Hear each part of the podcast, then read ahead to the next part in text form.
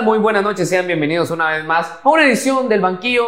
Y bueno, como ya sabemos de que se avecina ya el proceso electoral, antes podíamos decir que antes del banderazo de salida pues faltaban semanas, pero ahora ya podemos decir que faltan días, por no decir horas, que ya está próximo a que salga el banderazo ahí, que digan, bueno, candidatos, ya pueden andar besando bebés y señoras con toda confianza ahí y prometiendo que van a bajar ahí los productos de la canasta básica y otras propuestas que ya no sabemos que hay algunos, ojo que no todos, que son las que nos repiten Siempre, siempre y muchos desde hace 20 años. Así que le doy la bienvenida a mi compañero Fernando Cibrián. ¿Cómo estás, Fercho? Emocionado, emocionado por una entrevista más, por un episodio más del banquillo, emocionado también por nuestro podcast que pueden encontrar en todas las plataformas de streaming. Y como decías, Brian, ya estamos viendo ahí a los candidatos también visitar mercados, estar en las calles. Pero no solo los candidatos, nosotros también ya estamos saliendo a las calles. Estamos saliendo Así a las que si quieren que visitemos un municipio, si quieren que estemos ahí en las calles con ustedes, una entrevista para ustedes también, mándenos un mensajito a las redes sociales que van a estar apareciendo en pantalla y con gusto los vamos a visitar. Pero hoy tenemos una entrevista de altura con muchísima información, así que me encantaría presentar al candidato, pero antes de presentarlo, tiramos un par de pistas. Vamos a tener un par de pistas. Sí. ¿Comienzas? Ok, empiezo. Sí. Eh, fue alcalde del municipio de Santa Catarina Pinula durante un par de periodos. Par de periodos. Bueno, yo voy a decir una ahí que, que le gusta a Brian y es que es colega de Brian. Es licenciado en Ciencias Jurídicas y Sociales, abogado y notario. Es abogado y notario. Catedrático universitario, impartió el curso ahí de Derecho eh, Romano e impartió también Ciencia Política en la Universidad de San Carlos de Guatemala. Universidad ahí que tiene sus temitas ahí por arreglar, que vamos a platicar de eso también. Perfecto. Bueno, no, ha sido, no solo ha sido candidato en Santa Catarina, sino que también en la ciudad de Guatemala en elecciones pasadas. En elecciones pasadas, sí, correcto. Tuvo ahí su, su paso ahí por tres partidos, cuatro partidos, cuatro partidos, hay que aclararlo, eh, antes de esta elección que hoy lanza a la candidatura de la alcaldía de Guatemala. Y te voy a dar una, se anduvo comiendo unos chuquitos ahí por el liceo hace un par de días. Ah, perfecto, tan ricos los suquitos. Y bueno, yo te voy a dar la última. También tiene experiencia en la municipalidad de Guatemala. De tiene experiencia en la municipalidad de Guatemala de hace un par de años. Y entonces yo creo que con eso ya están las pistas. Están las pistas y yo sé que usted ya sabe quién es porque ya vio nuestro arte también ahí, eh, porque nos sigue en las redes sociales. Así que le damos la bienvenida a don Tono Coro. Licenciado Tono Coro, bienvenido al banquillo. Licenciado, mucho gusto. ¿Cómo está? tal? Fernando, muchísimo gusto. Buenas tardes. Bien, muchas gracias. Aquí contento de compartir con ustedes esta entrevista. Perfecto. La verdad es que hoy me gustaría comenzar con la primera Dale, pregunta, dale, dale, Brian, por si me favor. das. Bueno, es que conocemos a Tono Coro, eh, alcalde, conocemos al Tono Coro, el candidato, pero a mí me gustaría preguntarle, licenciado, ¿quién es Tono Coro en sus palabras? Bueno, pues soy una persona que le ha tocado muy duro a lo largo de los años. Eh, pues eh, con mucho esfuerzo he tenido la oportunidad, gracias a mis padres, ahí de prepararme académicamente. Eh, y me incorporé al trabajo municipal cuando yo tenía 18 años. Eh, tuve la oportunidad de ser técnico en la municipalidad de la ciudad de Guatemala durante 14 años. Y luego siendo técnico, eh, ahí sí que por orden presidencial me voy de candidato a alcalde de Santa Catarina, donde tuve la oportunidad de ganar la primera elección. Eh, estuvimos allá durante 16 años, ganamos cinco veces la elección. Eh, y luego, pues lo que le ofrecimos allá a la, a la linda comunidad de Santa Catarina fue eh, poner en práctica los conocimientos técnicos adquiridos en, en la municipalidad más grande de Centroamérica. Y afortunadamente pues eh, encontré el municipio en el lugar número 264 en el orden de, de las 330 municipalidades de aquel entonces y tuve el honor pues de dejar al municipio en el ranking número uno a nivel Wow. nacional. Ok. Fui declarado el mejor alcalde de la ci- del, del país, eh, recibí la orden Manuel Colón Argueta y lo que más eh, me llena de satisfacción es que fuimos declarados el primer municipio libre de analfabetismo eh, porque logramos, digamos, a lo largo de 11 años implementar una política pública. Encontré el municipio con el 26% de analfabetismo y 11 años con una política pública educativa, pues logramos que la UNESCO nos certificara como el primer municipio mayor de 100 mil habitantes libre de analfabetismo. Eh, eso es, digamos, prácticamente mi, mi experiencia. Únicamente he tenido dos trabajos, 14 en, Santa, en Guatemala y 16 en Santa Catarina. Y a lo largo de esos años, pues he dedicado también tiempo para mi preparación académica, porque aquí no me dejará mentir el colega, que también fue eh, miembro de escuela de gobierno, pues uno se tiene que preparar pues para conocer eh, plenamente los temas. Hay que saber de políticas públicas, de visión a corto, mediano y largo plazo, Eh, recuerdo muy bien en la municipalidad el programa Metrópoli 2000, Ok. eh, un programa bien interesante en la municipalidad de Guatemala, donde Manuel Colón Argueta en el año 70 Mm. ya decía que en el año 2000 iban a circular 850 mil vehículos en Ciudad de Guatemala. Imagínense qué visión del Sí, señor en aquel entonces. Un genio. Y luego, 23 años después, eh, se duplicó. Se estima que 1.8 millones de autos circulan en Ciudad de Guatemala. Solo el mercado de motocicletas es más o menos entre 350 a 400 mil motos de venta mensual. O sea que estamos Colapsando. eh, colapsando, estamos colapsando. La infraestructura no cambia, el sistema de transporte no cambia, la atención al vecino no cambia. Eh, yo creo que no hay proyecciones a largo plazo, ¿va? porque deberíamos de estar viendo ya el plan de desarrollo municipal Ciudad de Guatemala 2050, por Correcto. ejemplo. ¿va? Pero eh, sí se necesita eh, mucha experiencia, mucha capacidad, equipos técnicos de primerísimo nivel para atender una ciudad de 4 millones de habitantes. Estamos eh, complicados realmente, se necesita mucho entusiasmo, mucho ímpetu, mucha experiencia, sobre todo. Ok, no, interesante. Me llama bastante la atención el tema de pues que un municipio entero se declare como libre de analfabetismo, pues es, es un reto. Sí. Es un reto pues que, que- que usted lo logra. Pero yo quiero preguntarle algo. Estuvo en la, en la MUNI de aquí de Guate y, y en la de Santa Catarina Pinula ya como un jefe edil. Cuéntenos alguna experiencia que, de algún trabajo o de alguna actividad en la que le haya marcado el resto de su vida política, digamos, una experiencia. Nos han comentado aquí que, que visitaron una comunidad y les impactó tal cosa, o más o menos como la que usted nos mencionaba, de bajar los índices de, analfa- de analfabetismo. Entonces, algunas experiencias que usted nos pueda contar. Yo creo que la, la experiencia más interesante en Amuni de Guate es que tuve el honor de ser el último director de transportes públicos de la ciudad de Guatemala, año 98. Porque luego eh, se convierte, la Dirección de Transportes Públicos se convierte en la empresa municipal de transporte y tránsito, EMETRA. Ok. Entonces, eh, tuve el honor de participar en las mesas técnicas eh, del Plan Maestro del Transporte Público de la Ciudad de Guatemala, donde se diseñaron estas rutas que, que vemos ahora con un origen y destino específico, pero que estas rutas eh, de transporte colectivo masivo eh, tenían que ser alimentadas por, por rutas alimentadoras de buses cortos, pequeñitos, eh, ya previendo el- eh, la problemática del, del tráfico. eh, y eso me marcó porque, digamos, honestamente, a lo largo de los años me quedé esperando la implementación de ese sistema de transporte. Eh, lo que critico hoy por hoy es que no hubiesen quitado los buses rojos si no estaban listos con el nuevo sistema integral del transporte, sino que digamos muchas veces lo, a veces son políticas que implementan eh, cuando se acerca la campaña. Por ejemplo, El caso de tu bus, Sí, por ejemplo, en mayo, el próximo mayo, vamos a ver la incorporación de unos 85, 90 buses, de los cuales ya compraron unos buses eléctricos en China. Eh, pero lo que llama la atención es de que son buses que vienen, eh, fueron comprados, eh, arrendados, no fueron comprados, sino que fueron arrendados y se empiezan a pagar hasta la otra administración. Entonces es un tema que no, que no lo entiendo, ¿ah? porque digamos, Ok. eh, son como, bueno, yo te voy a pedir que me des en arrendamiento los buses, te empiezo a pagar el próximo año y te lo pago en los próximos ocho años, ¿verdad?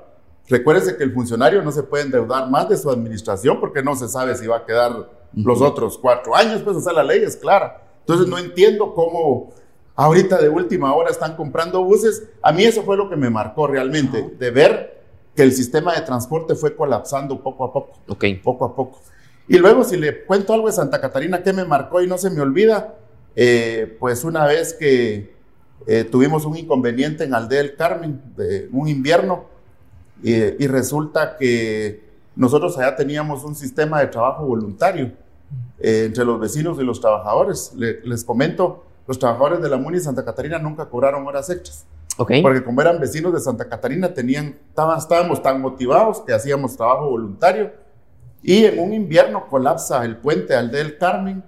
eh, había que activar camiones de volteo, retroexcavadora y todo. eh, y resulta ser que el operador de la retroexcavadora eh, se había echado los tragos y Y- no tenía la ay. posibilidad de salir. Pues yo tuve el honor de que mi papá en su momento me enseñó a manejar retroexcavadora. Ujú. Entonces me subo a la retroexcavadora, empiezo a, Y usted a hecho punta. trabajar y empiezo a cargar los camiones. Y luego ahí estaban los vecinos viendo y todo. Dicen, bueno, que se baje el muchacho de la, de la retro, que se venga a tomar un su café.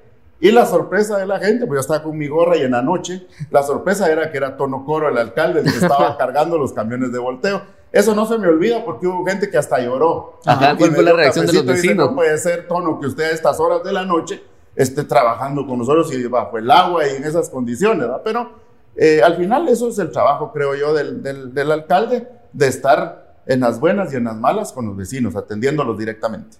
Y bonita anécdota, porque bueno, ahora existen alcaldes de, de Instagram, ¿va? Que, que les gusta pues agarrar ahí la pala, tomarse la foto y, Ah, sí. Y postearla. Y, y a postearla y ya acabó, Y ahí ¿verdad? está. Ya Y se va. Y como dijo Ajá. uno ahí, a otros les gusta solo estar con trajeaditos, con corbata, recibiendo embajadores Ajá. y presidentes para ya darles las llaves de la ciudad, cositas así. Sí, vamos. correcto. Bueno, a mí no quisiera perder el hilo de la conversación, pero a mí me resultan dos preguntas, honestamente. La primera es, eh, bueno, un poquito siguiendo el hilo, es cómo fue la experiencia de, obviamente, trabajar en la MUNI, usted le delegan cosas, trabajando en la MUNI de Guatemala, y luego pasa a la, a la de Santa Catarina y ya le toca a usted delegar proyectos a diferentes personas. Y la otra pregunta es esta. ¿Cómo ha cambiado la campaña durante los años? Porque usted participó en varias campañas políticas y ahora miramos una campaña que es corta, una campaña de tres meses. ¿Y cómo ha cambiado la campaña en las diferentes que, en que usted ha participado? Son esas dos preguntas, No, básicamente. no, no, interesante. Primero Ajá. quiero contarle que pues tuve la oportunidad de eh, amigos que fueron mis jefes en Amuni de Guate. Se vinieron a trabajar conmigo a Santa Catarina desde el punto de vista técnico Ajá. y resulté siendo yo jefe de ellos aquí en Santa Catarina. O sea, se dio vuelta el tema. Eh, en el caso de, de Valdemar Recinos, el licenciado Sergio Leal, eh, por ejemplo, le decía el licenciado Sergio Leal, ya aquí él fue mi jefe en Amuni de Guate, Ajá. Y luego yo fui jefe de él en Santa Catarina. y Me decía, ¿qué tal, jefe? ¿Cómo está? Lick, no me diga jefe. Ah, no, me siento mal, no, no me diga jefe, somos compañeros. Yo lo seguía tratando con el mismo respeto. Eh, y lo interesante de, de Lick es que me decía, mire, le agradezco mucho que me haya sido, que haya sido tan amable de darme la oportunidad, yo ya estoy grande. Le digo, sí está grande, pero tiene muchísima experiencia, Lick. Ujú. Y mire, Lick, usted está sembrando, lo, usted está cosechando lo que sembró. Sembró. Y así como usted se portó conmigo, así me voy a portar con usted. O sea, que si hubo algo ahí que de mala intención, Pérez, se les decía. Entonces, pero fueron tan extraordinarias personas conmigo que, que pues yo tuve la oportunidad de, de, de apoyarles en ese momento, pero más que apoyarles, el que se sintió apoyado fui yo, porque tuve mucha experiencia técnica. O sea, no fue, digamos, el éxito de Santa Catarina, no les puedo decir, miren, fue tono coro y que vino bien pilas, no, no, no. Fue un equipo de trabajo y lo más importante, trabajamos, que eso le va a interesar a Lick. Ok. Trabajamos tres políticas interesantes. La primera, la de participación ciudadana. Porque al vecino hay que visitarle, hay que consultarle qué necesita y hay que apoyarle. Y el vecino tiene una característica cuando participa. Le dice el problema y le dice la solución. Entonces, ¿usted qué más quiere como funcionario? Y luego otra política, la de presupuesto participativo. A cada zona y a cada comunidad y a cada aldea se le dio su presupuesto. Y el vecino decidía qué proyecto y qué obra necesitaba con su presupuesto. Al principio era, era como una expectativa, ¿será que va a cumplir tono el primer año ustedes? El primer año fue difícil, ¿va? Y, y miren, increíblemente, cuando se cumplió el primer año, eso fue lo que abrió, digamos, la posibilidad, eh, de los cuales pues estuve cuatro periodos, pues la gente muy contenta, eh, gracias a Dios, pero el éxito fue que trabajamos juntos, no fue solo eh, una sola persona. Y luego la otra política de, de rendición de cuentas, como lo establece el Código Municipal, yo cada cuatro meses estaba ahí con el COMUDE, los libros, los técnicos financieros, contadores y los alcaldes auxiliares, que dicho sea de paso, los alcaldes auxiliares siempre fueron electos por la población. O sea, no Ok, los nombré yo. importante. No los nombré yo de dedo. Y lo hice con el apoyo del Tribunal Supremo Electoral. Era toda una fiesta cívica donde la gente iba a votar a las escuelas y Interesante. votaba por su alcalde, las mesas receptoras de votos, todo bien hecho. Inclusive dejé el reglamento de elecciones de alcaldes auxiliares. Pues ahora ya es diferente, ¿va? porque los nombran. Pero yo, dentro del marco de la democracia que hablábamos Claro, al principio, yo creí que lo lógico era que cada comunidad Nombrar a su Nombrar propio- a su- tuviera la oportunidad de elegir a su representante, ¿va? Y eso sería como un sueño para la ciudad de Guatemala también, porque así debería Totalmente. realmente. Ujú. Entonces, esa política, esas tres ejes transversales de política pública, nos permitió tener ese acercamiento con, con la población. Oh. Perfecto. Y, respondiendo a la segunda, ¿cómo ha ah, cambiado eh, el hacer campaña política durante los años? Sí, eh, interesante, porque fíjese que a lo largo de los años, digamos, todo evoluciona. Pues antes las, las campañas políticas eran más de mitines y caravanas y donde la gente gritaba y decían los candidatos, sí, que ustedes se merecen vivir mejor y yo tengo el apoyo y soy yo, yo, Mire, todo eso... Era Jesucristo bajado en la tierra. Prácticamente, prácticamente. A mí me tocó vivir varias campañas cuando era técnico en la MUNI, recuerdo, eh, para candidaturas de diputados y obviamente el, apoyo a nuestro alcalde en aquel entonces, que don Oscar Berché se reelige con el 73% de los votos, se reeligió Berché. Él tenía el récord. Eh, afortunadamente yo se lo pude quitar, ¿va? Para la última de mis elecciones. Y decía don Oscar, solo Tono me quitó el récord y, de pensar que yo mismo lo mandé para Santa Catarina. ¿Verdad? Entonces le guardo mucho respeto y aprecio y agradecimiento a don Oscar Berché, que fue un extraordinario jefe como alcalde y efectivamente así era el, proceso de elecciones. Ahora, pues los procesos, recuerden que cambió la ley, eh, es una campaña muy corta, creo que tendrán que regular algo ahí en la ley electoral porque digamos, eh, eh, todos los partidos políticos están con los motores encendidos a todo vapor, quieren salir, salen a hacer procesos de afiliación y enmarcar algunas cosas que realmente yo creo de que la ley ahorita le da la posibilidad a los partidos y a las gentes más conocidas. Okay. que tienen un nivel, digamos, de conocimiento alto, esos son los que más posibilidades tienen. Y los que no, obviamente, tienen prohibido también buscar la forma de, posicionamiento de marca y eso pues ya da cierta desventaja, que en, términos democráticos es algo que habría que irlo revisando eh, desde el Congreso de la República más adelante. Pero ahora las campañas son más aterrizadas, ahora son de de persona a persona y luego los ciudadanos también son extraordinariamente pilas. Eh, antes los políticos trataban de engañar a los, a los electores o a los ciudadanos, ahora de repente es al revés, el ciudadano está bien informado. Eh, estos aparatitos juegan un papel impresionante. Eh, hacen preguntas coherentes, bien pilas, la gente lee, se asesora, se da cuenta quién realmente está trabajando y quién solo eh, traslada una percepción de hacer un buen trabajo sin hacer absolutamente nada. Entonces la gente eso lo tiene claro. No, interesantísimo. Y definitivamente tenemos que seguirlo platicando, Fernando. excelente, con eso nos vamos a corte. nos vamos. Y por favor síganos en redes sociales en lo que nos vamos al corte para que miren los mejores fragmentos de esta entrevista. Seguimos acá en el banquillo por Más TV.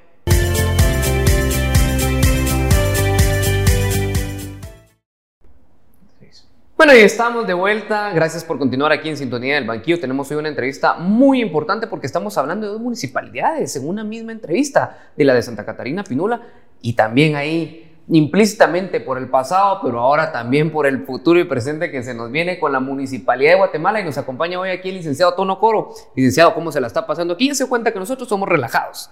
No tiramos al hueso y aquí estamos queriendo conocerlo a usted primero. Ahí nos estaba contando que que su paso por, por, la Municipalidad de Guatemala, cómo queda, su paso por la Municipalidad también ahí de Santa Catarina Pinula. Pero yo tengo una pregunta que quiero que me la responda. Y no es por qué se fue a echar los chuquitos allá al liceo, no es esa, no es esa. es por qué interesarse en buscar ahora la alcaldía de la Municipalidad de Guatemala. Miren, yo creo que eh, el recorrido que tuve, la verdad, pues eh, estuve 14 años en la ciudad de Guatemala, conozco todas las zonas, conozco los problemas y sobre todo, eh, no quisiera sonar así arrogante, pero me he preparado en el tema municipalista a lo largo de los años y lo poquito que aprendí pues lo fui a poner en práctica y mi tesis se llamó Santa Catarina Pinula, eh, donde todo el mundo puede preguntar, allá tengo 150 mil vecinos que podrán dar fe, inclusive hasta los que no votaron por mí, de dar fe del trabajo que se hizo. Yo sí guardo un profundo agradecimiento por todos los vecinos de, del municipio, porque sin ellos, pues no tuviera la oportunidad hoy por hoy de, de, estar postulado para un cargo tan importante, donde yo considero que mi experiencia puede contribuir eh, para lo que realmente necesita eh, la capital más grande de Centroamérica. Lo que hablaba al principio, se necesita estructurar políticas públicas eh, con visión a corto, mediano y largo plazo, un pleno manejo de los indicadores de, de- de gestión de la, de la ciudad de Guatemala. Eh, y eh, ayer, por ejemplo, que tuve la oportunidad de estar en una, en una, en la zona 18, en, una programa, en un programa de afiliación, no me fui a dar cuenta que el sector está totalmente abandonado, como que no tuvieran eh, atención, como que fueran vecinos de quinta, sexta o séptima categoría. Y usted sabe que la constitución política, pues, establece que todos somos exactamente iguales, con los mismos derechos y las mismas obligaciones, pero sí nos dio muchísima pena ver aquellas condiciones en las que eh, la gente de la ciudad más grande de Centroamérica está. Hubo alguien, una señora, me, se me acercó y me dijo, mire, Tono, aquí estamos tan abandonados como cualquier pueblo del interior del país. Le dije, no, no, no, el interior del país no está así. le. El interior del país Doy está muy bien. Le digo, desde que, desde que hubo, digamos, proyectos de consejos de desarrollo, desde que se amplió el aporte constitucional, el incremento del mismo presupuesto trae consigo el incremento del aporte constitucional. Y entonces, en el interior del país, las municipalidades están haciendo su trabajo, están avanzando. Y le digo, disculpe, pero en el interior no está así como está la ciudad. Y entonces, recuérdense que la municipalidad pues maneja alrededor de 2 mil millones de quetzales al año, es el presupuesto de la Muni de Guate. Y lo que hay que hacer es una distribución equitativa en los vecinos eh, para que todos tengan las mismas, las mismas oportunidades. Eh, solo les doy un dato. Eh, en toda la zona 18, que es una de las zonas más grandes de la ciudad, solo hay dos institutos de diversificado. ¿Por qué no. razón? Porque las municipalidades no trabajan, esta municipalidad Esta, la de Guate. no trabaja en salud, educación, seguridad. Esos temas, dicen, no, esos son temas del gobierno. Y yo creo que la municipalidad debería tener una política de coordinación interinstitucional para trabajar de la mano esos temas, porque el vecino no le está preguntando, señor alcalde, disculpe, ¿y usted qué competencias sí atiende y qué no atiende? El vecino lo que quiere es que le solucionen su problema, que no tiene empleo, que tiene problemas de inseguridad, que tiene una tienda pero lo extorsiona. El vecino necesita llevar a sus enfermos a un centro de salud. Miren, la municipalidad tenía antes dispensarios municipales. Usted se quería poner una inyección, por ejemplo, pasaba al dispensario de la Avenida Bolívar. En todas las zonas habían dispensarios, lo cerraron. Y entonces dice, bueno, realmente hay que atender al, al vecino, hay que buscar la, la posibilidad de llegar al vecino y sobre todo lo que más me llama la atención es que no exista eh, una política de, de apoyo a la educación en Ciudad de Guatemala. El estado las escuelas son pésimas, eh, si se puede decir, hay medios escritorios para que los niños puedan estudiar. Ahorita en pandemia nació Monte, salió del piso y todo, no hubo mantenimiento. Y entonces, eh, esos son temas que los pueden hacer las municipalidades. Hay que, hay que hacer política de coordinación interinstitucional. Si queremos buenos y mejores vecinos, apostémosle a la educación, pues. Mire, yo, por ejemplo, mi último año de trabajo en la municipalidad, tuve la oportunidad de dejarles sus tablets sin saber que iba a haber pandemia. Le dejamos al 50% de los estudiantes de Santa Catarina, le dejamos sus tablets. Ya era Ok. cuestión de darle seguimiento para completar, pero eran un aporte importantísimo eh, dejarles internet y sus tablets a los niños en las escuelas. Tuvimos la oportunidad de alterar el pensum de estudio. Les dimos inglés, formación musical, educación física. Eh, inclusive en una de las aldeas, en Aldea del Pajón, nos animamos a dar clases de mandarín. A las mejores notas de los estudiantes iban a recibir clases de mandarín. Entonces, Wow. digamos, sí se puede. Y, y los, y los niños eh, que reciben, digamos, este nivel de capacitación, eh, los marca la vida y se preparan realmente para enfrentar. Y yo creo que aquí lo que se necesita es eso, hay que apostarle a la educación. Estamos claros que la MUNI tiene la obligación de prestar los servicios esenciales a la población. Perfecto, está bueno. Hacerlo y hacerlo bien hecho. Pero también apoyar en las políticas públicas integrales con el gobierno central, de una coordinación interinstitucional para juntos ir sacando adelante a la población. No, interesante. Definitivamente. No, y fíjese, licenciado, que nosotros eh, ahí en el banquillo recibimos mensajes. Y por cierto, si usted tiene ahí algo que quiera preguntarnos o quiere que le preguntemos Aquí va a estar apareciendo el número ahorita. No, mándenos el mensajito. Recibimos algunos mensajes acerca de que en zona 6, zona 18, zona, eh, diferentes zonas de la, de la capital, no hay agua. Pasan tres días, cuatro días, semanas sin que llegue agua, pero tienen que pagar el recibo en agua. Y entonces, en ese sentido, yo quisiera preguntarle, ¿qué experiencia tiene usted desde Santa Catarina con relación al agua? Fíjese que nosotros tuvimos que hacer uso de nacimientos de agua de la montaña Santa Catarina eh, y luego se perforaron pozos en el municipio. Eh, cuesta, el tema de agua es bien complejo porque va de la mano con el crecimiento de la población. Okay. Entonces, digamos, si usted tiene una infraestructura de agua establecida, pero tiene crecimiento poblacional, ahí el problema es que cada vez va a necesitar agua y los mantos freáticos cada vez son menos. Correcto. Eh, por ejemplo, aquí en Ciudad de Guatemala hay pozos hasta 2.500 pies de profundidad. Por ejemplo, los pozos de aquí del Campo Marte, 2.000, 2.500 y algunos eh, sale agua caliente. Se necesita todo un proceso de enfriamiento para colocar el agua en las tuberías viejas que tiene la ciudad de Guatemala, porque digamos, también eso hay que, hay que revisarlo. Eh, yo tuve la oportunidad de pasar una temporada por Empagua. Me mandaron a, trabajar a Empagua. Estuve como año, año y medio en Empagua, recuerdo yo, en, mi proceso técnico. Y eh, conocí un poco del tema de agua eh, y lo que realmente necesita la ciudad, para hablar de la ciudad específicamente. Lo que necesita la ciudad es un proyecto integral de agua, que como el que se hizo en los años 72, 75, de traer agua de la montaña para la ciudad de Guatemala. Un proyecto que estaría hablando de más o menos de 300 millones de dólares eh, para traer agua a la ciudad de Guatemala y es donde ahí, ahí es donde, insisto, la necesidad de una coordinación interinstitucional. En esta ciudad está el 35% de la población entonces el alcalde tiene que ir al Congreso, tiene que ir al Ejecutivo y decir, miren, aquí, está, política. aquí está mi 35% de la población, ayúdenme.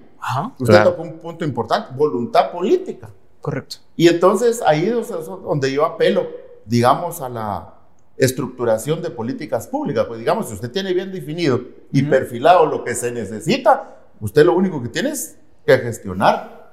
Y luego hoy tenemos una herramienta también podemos gestionar con apoyo a los vecinos por teléfono. Claro. Viralizar la necesidad de agua. Pero tiene que tener clara la película de dónde lo va a traer. Miren, la compra de agua en bloque a los privados no es la solución.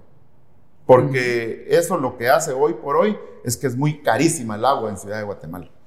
Y luego la mayoría de vecinos de las zonas de la periferia de la ciudad están teniendo agua ahorita una vez a la semana. Imagínense.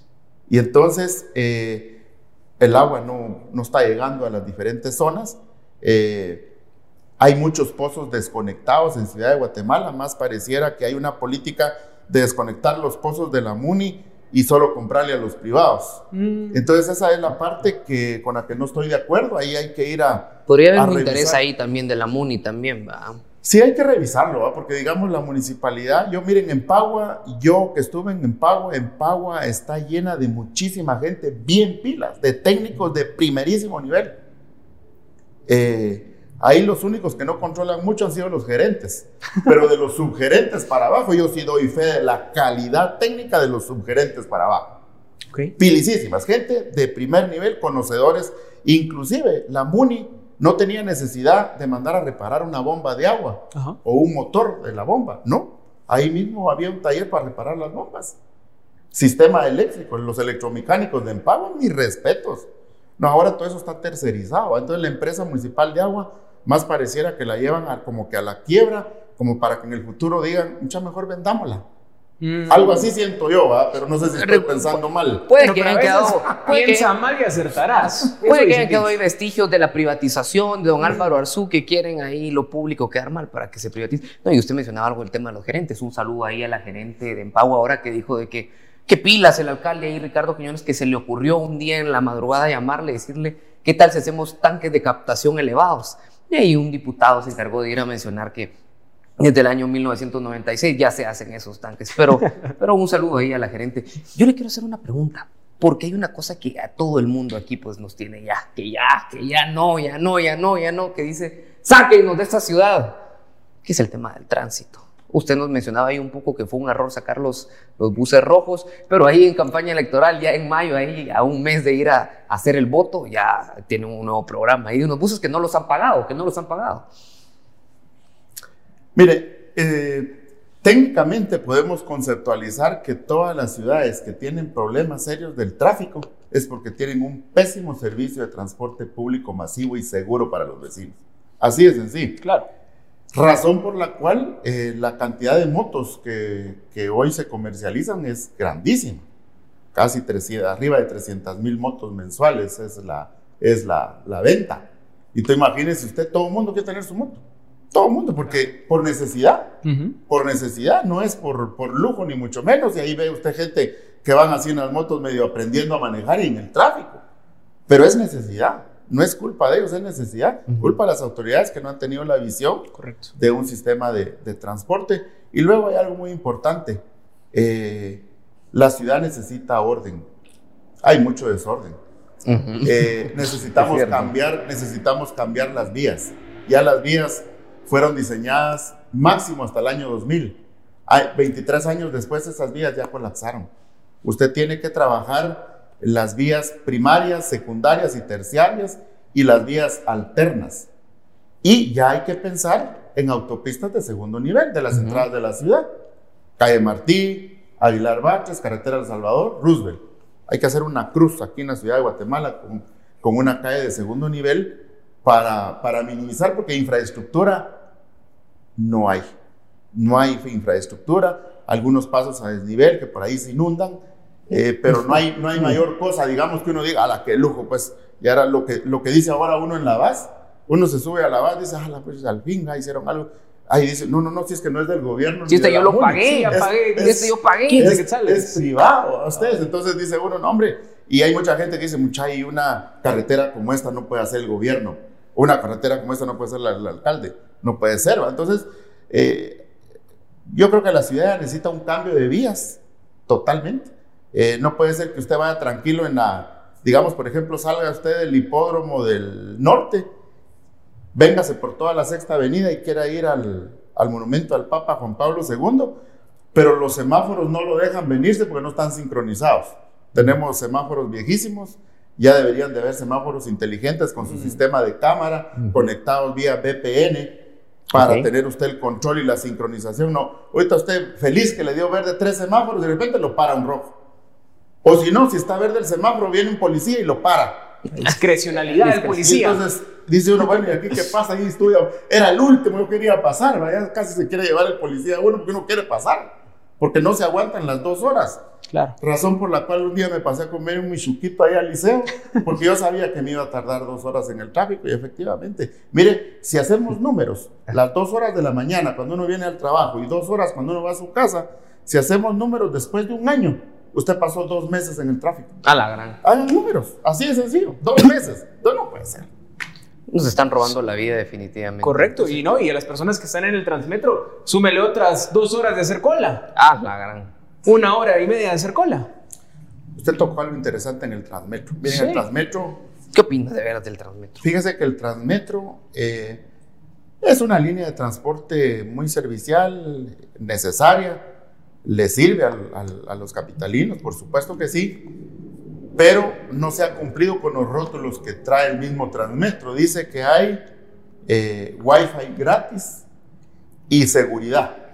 Miren. Ni una ni la otra. Ni una ni la otra. Primero es mentira lo del wifi, dijeran los españoles. Eso es mentira. Y dos, eh, el acoso a las señoritas. Correcto. Y los robos en ese sistema de transporte es delicadísimo.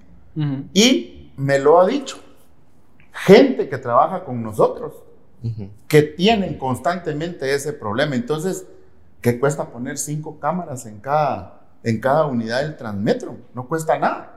Y recuérdense que ahora ya tenemos el sistema eh, de análisis biométrico, sí. que se pueden hacer comparaciones con inteligencia artificial, ir identificando quiénes son esos abusivos que están haciendo eh, barbaridades con las señoritas y no digamos los que están asaltando a la gente adentro de él. Claro. Entonces hay mucha gente que dice, sí, miren, yo por necesidad, pero realmente ya ni ganas me dan, mejor hago lo posible de, de juntar unos mis centavitos y me voy en Uber, porque si no ahí me voy a arriesgar a que me roben. O el Uber Moto ahora. Bueno, y el Uber que cambia con la tarifa dinámica. Uno se sube con 50 y después cambia a 70. O le dejo otra ahí en el tintero porque nos tenemos que ir al corte.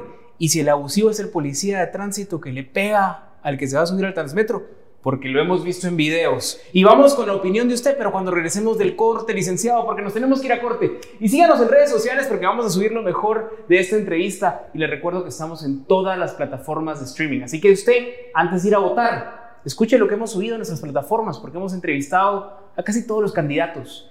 Escúchenos y luego tome la decisión. Nos vamos al corte y regresamos aquí al banquillo por Más TV.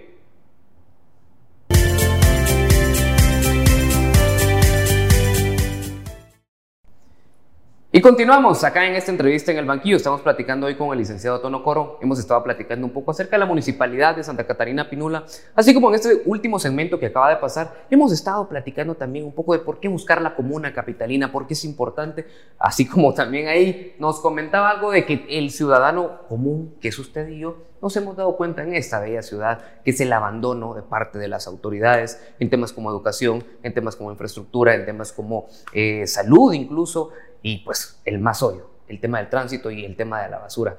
Licenciado, ¿cómo se la está pasando? Aquí somos tranquilos, ya se dio cuenta ahí. Licenciado. ¿Cómo se la está pasando? Tranquilo, relajado. Todo bien, sí, tranquilo, muchas gracias. Mi compañero le tenía una pregunta y esas gruesas, de esas que no, cuestan. licenciado, y es que estábamos platicando de la seguridad. y eh, bueno, en los últimos años hemos visto videos ahí de algunos policías de tránsito, no son la mayoría, son algunos que bueno, que han estado peleando ahí con algunos ciudadanos. Penqueándose con la Sí, mar. ahí en el trébol vimos a uno que tiró de las gradas, le tiró el teléfono por un lado a algún ciudadano, vimos también el caso de los huevos, es otro, del huevero. Entonces, ¿qué opinión le da esto? ¿Será que la cabeza está podrida y entonces hay descontrol en la municipalidad? ¿Qué, qué estará pasando? Solo quiero sumarme a eso. sí. Hay que recordar que también ahí el distinguidísimo alcalde Álvaro Orzurigüen en aquel entonces Claro. le dijo ahí a los PMTs, miren muchachos, si esos no hacen caso, los vamos, les voy a dar un par de garrotes y los sacamos a morongazos. Es- Esas son otras órdenes que ahí, Ahí está. que se filtran. Cita ¿no? textual. Cita, cita textual. Ahí está. ¿Qué opina de todo eso? Mire, yo creo que lo que pasa es que el, el mismo reflejo del desorden que tiene la ciudad, pues obviamente a lo interno también hay desorden. O sea, si tuviésemos orden y estuviésemos contentos con lo que está pasando en todas las zonas de la ciudad, es porque adentro hay un orden y hay un trabajo de primerísimo nivel. Ajá. Entonces, el reflejo. Uno. Dos, el tema de la policía municipal eh, requiere de mucha capacitación, porque recuerde que usted está con ese equipo de compañeros prestando un servicio a la población, eh, interactúan directamente con la población, ya sea para bien o para mal, pero tienen que hacerlo Bien hecho. Bien. de una manera correcta. O sea, le voy a dar yo una infracción, pero se la voy a dar en el marco de toda la educación, haciéndole conciencia que efectivamente usted incumplió Correcto. la norma. Entonces usted va a decir, sí, no tenga pena, señor policía. Me merezco la infracción, yo sí, tiene razón. Está la línea roja, deme el ticket y me voy. Claro. ¿Verdad? Pero no hay necesidad que yo lo- como policía lo empiezo a regañar a usted, le digo de todo, me actúo pre- abusivo, prepotente. Y, no lo deja subirse al carro. Y, de, y, y todavía lo- le- eh, me agarro a patadas con el, con el vecino, pues, o sea, yo el concepto que tengo es que el vecino son los jefes de los trabajadores municipales, ni siquiera el alcalde, porque es quien paga los impuestos. Y los colaboradores y trabajadores municipales se deben a los vecinos. Entre el alcalde y el que hace la limpieza no hay diferencia. Exactamente lo mismo.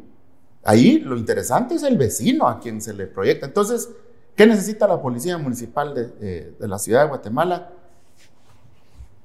Inducción, capacitación y motivación. Tres elementos indispensables para la administración del recurso humano, principalmente si usted lo está teniendo en una línea de trabajo muy compleja que es precisamente atender la problemática en la calle. Eh, vemos cómo el policía hasta las paradas de buses son abusivos. De plano, pues después de 10 horas de estar ahí Claro.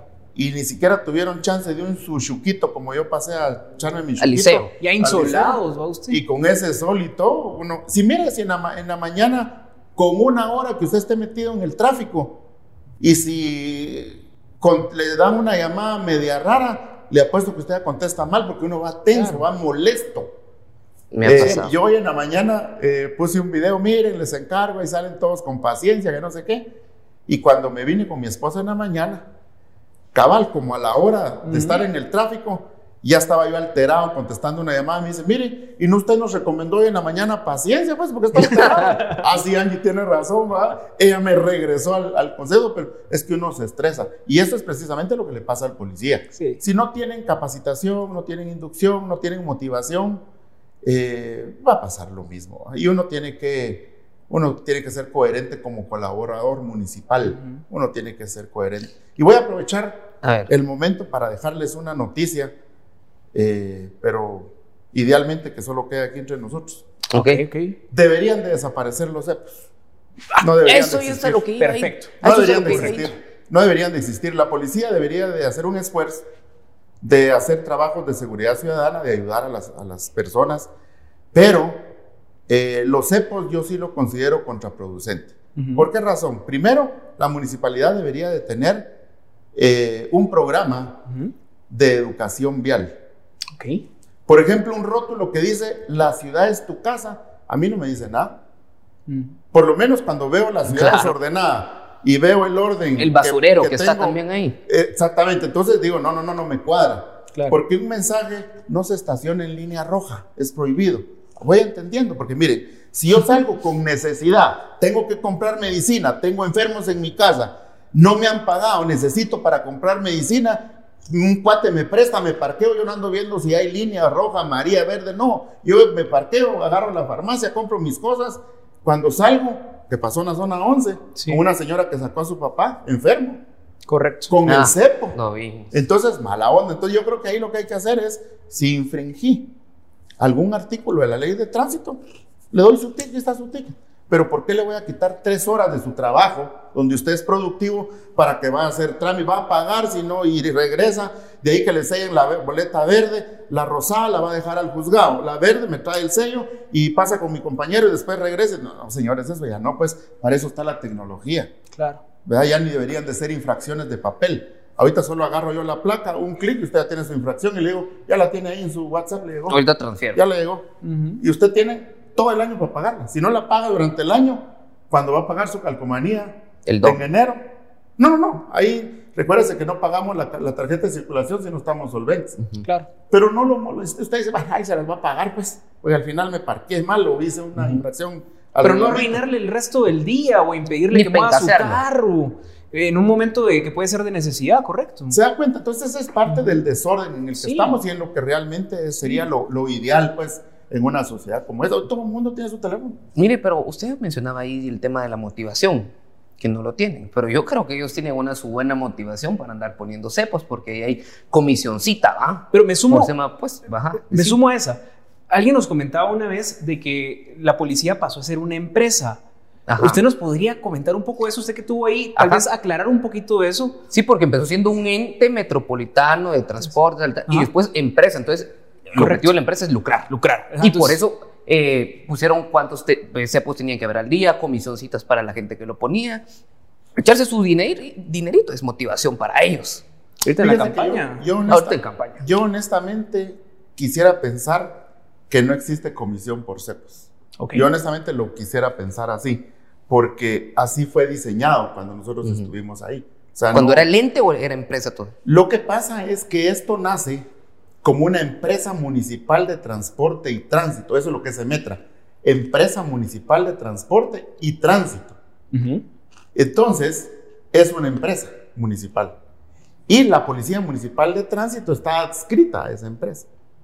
Pero, aquí viene lo más importante, eh, la función de una empresa pública como esta, empresa municipal, no es precisamente lucrar, sino que una dinámica más efectiva de trabajo y de atención, porque eso nace para atender, la empresa municipal de transporte y tránsito nace para atender de manera prioritaria el transporte en el año 99, 98-99, Ujú. y como consecuencia ordenar el tránsito en la ciudad. O sea que al final no estaba mal diseñado, mal pensado. Lo que pasa es que se perdieron en el camino las políticas públicas establecidas en su momento y, insisto, yo no quisiera pensar que hay comisiones por, por CEPO, no quisiera pensar. Por supuesto, a la municipalidad le ingresan 85 millones de quetzales al año por los CEPOS. ¿Verdad? ahí está, ahí pero, está. Pero, eh, digamos, se va a los ingresos del- de la empresa municipal de transporte. Pero realmente usted podría mantener ese mismo presupuesto en todo caso, pues sin molestar a la gente. Simple y sencillamente no debería de existir. ¿verdad? Lo sé, pues, no debería existir para, para no ocasionarle problema a la gente. Insisto, eh, quisiera pensar que no hay comisiones ni mucho menos por eso. Pues, si Aunque no, ha salido ya ¿dónde en estamos? situaciones ahí en el Congreso, bajo juramento, han dicho los eh, algunos trabajadores de la municipalidad, pues que sí, que sí existen comisiones. ¿verdad? Ah, bueno, entonces Ok, eh, es posible. Mire, licenciado, y otra cosa que, que miramos nosotros en la municipalidad es que usted mismo mencionaba de que zona 18 y diferentes zonas de la capital están totalmente abandonadas, pero miramos a la municipalidad comprando camionetas nuevas para el alcalde, blindadas. Los concejales. Los concejales, último modelo. Miramos de que a veces se recetan ahí unas dietas, pues, enormes ahí. 40 salarios mínimos. 40 salarios mínimos. Miramos de que hay personas en Empower o en diferentes empresas municipales que ganan 90 mil quetzales al mes. Ahí, El de 475 mil quetzales mensuales. Ahí un saludo a, a un diputado, a un Un diputado que hizo diputado. ahí la fiscalización. Entonces, ¿qué, qué podemos ver en la municipalidad? ¿Cómo puede haber personas abandonadas y personas con sueldos que, que son de, de otro país, de otro planeta, definitivamente? Bien, yo creo que esos son las, los, los temas que, que se dan Ajá. producto de la continuidad de una misma administración, porque digamos, por ejemplo, yo estoy seguro que la administración actual están confiados que van a seguir en la alcaldía, Ok. ¿verdad? Porque como a lo largo de los años la misma inercia Los lleva y los lleva y los lleva, entonces eso los hace pensar, por ejemplo, los hace pensar, no, pero si aquí vamos a estar nosotros los próximos 15, 20 años, no hay problema, Tranquilos. hacemos lo que nos dé la gana si nosotros vamos a estar. Entonces, ese es un problema. Dos, creo yo que un funcionario se debe preparar para entregar cada cuatro años y dejar todo en óptimas condiciones. Y sobre todo, lo más interesante, cumplir con la ley. Eh, la ley establece que en renglón 029 nadie puede ganar más de 30 mil quetzales. Ese es el tope. Entonces, cuando yo veo que hay gente arriba de 30 mil, posiblemente se estén agarrando, no, la autonomía municipal, aquí nosotros decidimos, somos autónomos. Entonces, posiblemente eso es lo que le escape a la Contraloría fiscalizar esos temas y luego eh, que sea tercerizado todos los servicios, ¿va? por ejemplo, el fontanero de 450, eh, por ejemplo, lo que usted decía de las camionetas. eh, Sacando el fideicomiso. le hago una pregunta, por ejemplo, a ustedes para venir a trabajar aquí la empresa les da vehículo para que vengan, No, No. no. Tienen que venir en su propio vehículo correcto. o en Transmetro. O el Transmetro. Entonces, eh, yo nunca, esa parte yo nunca la he, entendido. Yo tuve el, el honor de el tiempo que estuve en Santa Catarina, pues siempre estuve con mi propio vehículo. Usted yo sigue ve mi vehículo siempre. No se compró yo- en la MUNI yo, ninguno. yo sabía que tarde o temprano compramos vehículos en la MUNI, compré camiones, compré, compré Ah, pero para la MUNI, para la MUNI. Exactamente. Pero lo que yo nunca estaba de acuerdo, va, lo nombro a usted, mi querido Lick, lo va a nombrar de director. Y usted me va a decir primero, bueno, ¿cuándo me das mi celular y qué vehículo me vas a dar? No, mano, venite a trabajar. Secretario y todo el rollo, Sí, venite a trabajar con tu carro, pues, o sea, no entiendo esa parte. Yo quisiera tener la oportunidad, ojalá algún día, de poder agarrar todos esos carros y subastarlos, ¿va? Ahí está. Ahí está. Pues sí, no sirven. Cada quien tiene que ver con su propio carro, pues no. Pues, sí. mire, hablando un poco de, de- de- del tema de que la MUNI aquí está segura que van a quedar otros periodos más. Vamos a hablar de los primeros temas que hablamos sobre la, la sobremesa de ciencia política, democracia, etc. Justamente hoy estaba revisando el padrón electoral de la ciudad de Guatemala y son 880 y algo mil empadronados.